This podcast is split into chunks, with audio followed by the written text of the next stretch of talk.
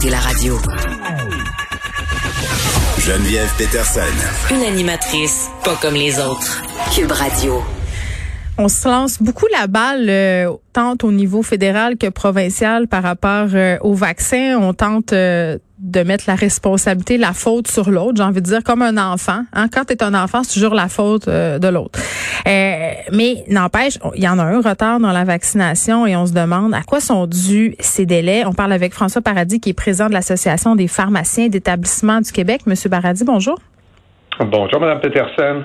Bon, euh, à prime abord, là, quel rôle jouent les pharmaciens d'établissement dans la campagne de vaccination présente?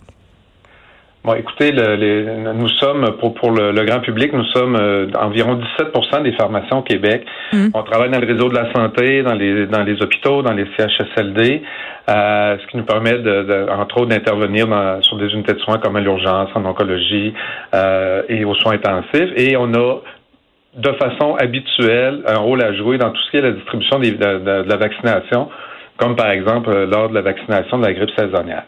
Évidemment, avec la, la, la, la, COVID, la vaccination contre la COVID, ben, les pharmaciens d'établissement, on, on, se charge de, de s'assurer que euh, on, va pouvoir administrer à, nos patients des vaccins qui vont être de bonne qualité, euh, qu'on va respecter tout ce qui est processus de, de, de distribution, de conservation des vaccins. Mm. On va s'assurer aussi de mettre en place les procédures justement pour euh, préserver la qualité de nos vaccins et on va contribuer aussi à la tenue des registres de vaccination. Donc, en résumé, c'est un peu notre rôle dans, dans, toute la chaîne. Évidemment, on fait ça avec nos, nos collègues autres professionnels de la santé dans le réseau. Mm, mais comment ça se passe réellement? Sur le terrain, vous qui le voyez?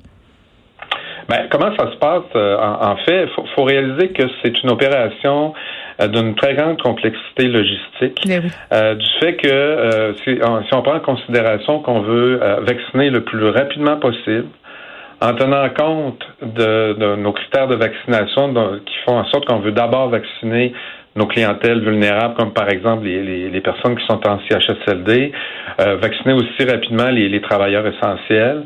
Tout ça sans perdre aucune dose de vaccin et sur un territoire aussi grand que le Québec.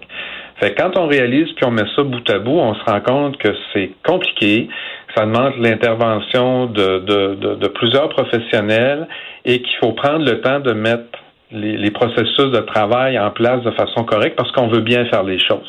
On veut vacciner rapidement, mais comme mm. je vous le disais tout à l'heure, on veut aussi que le vaccin qu'on va qu'on va donner va être euh, va être de bonne qualité. Et puis pourquoi j'insiste là-dessus, c'est qu'on fait affaire actuellement, euh, les deux vaccins qui sont disponibles, celui de Pfizer et celui de Moderna, euh, c'est des vaccins qui sont essentiellement fragiles. Donc, ils ont des, des caractéristiques de conservation qui sont assez exigeantes. Bon, je pense que la plupart des gens savent maintenant, par exemple, que le vaccin de Pfizer, ben, il faut le conserver dans des, des, des, congélateurs euh, qui peuvent congeler à moins 70 degrés Celsius.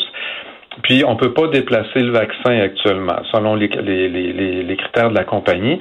Donc, Déjà là, on a un défi de, de s'assurer d'une part que quand on va recevoir les vaccins, ils vont être entreposés correctement, qu'on va ensuite s'assurer que entre mm. le moment où on sort les vaccins du congélateur pour les administrer à, nos patients, qui vont avoir gardé leur propriété, et, et tout ça en s'assurant encore une fois de ne pas perdre une dose de vaccin. Donc, c'est là qu'est le défi.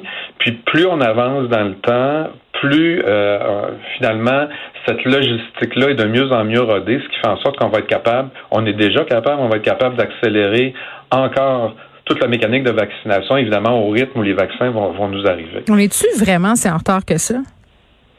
Ben, je pense qu'il faut relativiser tout ça parce que encore une fois, les, vaccins euh, dans le temps des fêtes sont arrivés un peu au compte-goutte, je vous dirais. Euh, dans le cas de Moderna, ils sont arrivés un peu plus rapidement que prévu.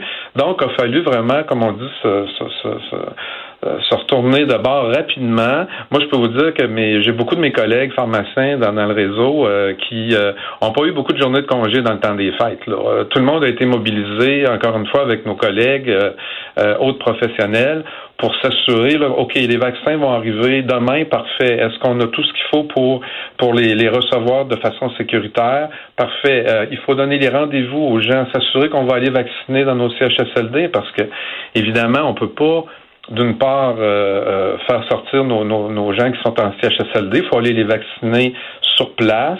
en, s'assurant encore une fois que notre vaccin va, être, va demeurer stable. On veut pas non plus amener des gens euh, de l'extérieur dans les CHSLD pour eux-mêmes les vacciner.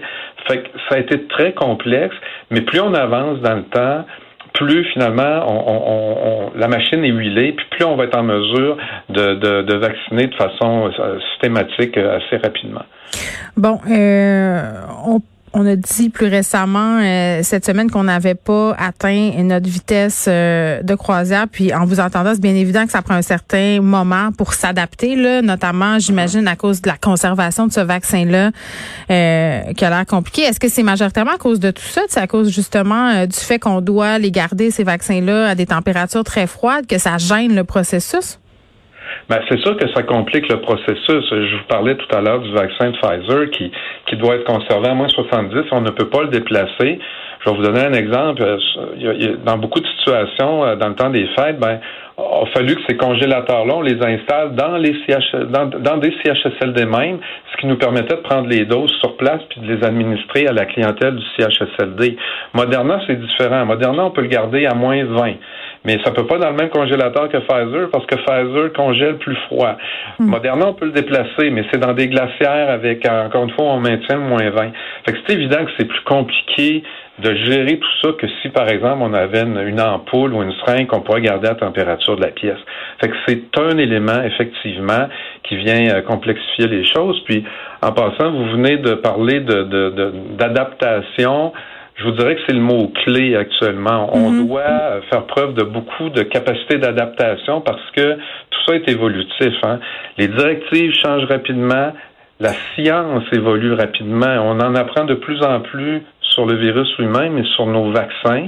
Donc, il faut être agile. Il faut être capable, de, encore une fois, de, modifier les pratiques en fonction de l'évolution des dernières connaissances.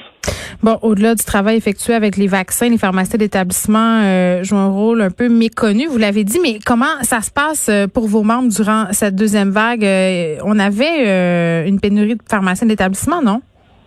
Oui, on, a depuis assez longtemps une pénurie de, pharmaciens d'établissement de santé.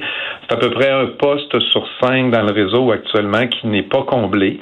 Donc, ça représente déjà un défi au quotidien. Évidemment, euh, dans le dans le cadre de la pandémie, puis ça, ça fait depuis plusieurs mois, ben évidemment, euh, on, y va avec les priorités, puis on, se doit effectivement de participer à l'effort collectif actuel. Donc, euh, ça demande beaucoup d'investissement de temps de la part des pharmaciens d'établissements de santé pour arriver d'une part à, à, s'assurer que la vaccination va bien se passer, mais en même temps s'assurer aussi qu'on joue notre rôle là, auprès de nos patients dans nos hôpitaux, parce que ces gens-là reçoivent des médicaments très complexes des, médicaments injectables, parfois de la chimiothérapie. Fait qu'il faut être un peu capable de faire les deux à la fois, ce qui représente un défi quotidien, effectivement. François Paradis, merci, qui est président de l'Association des pharmaciens d'établissement euh, du Québec.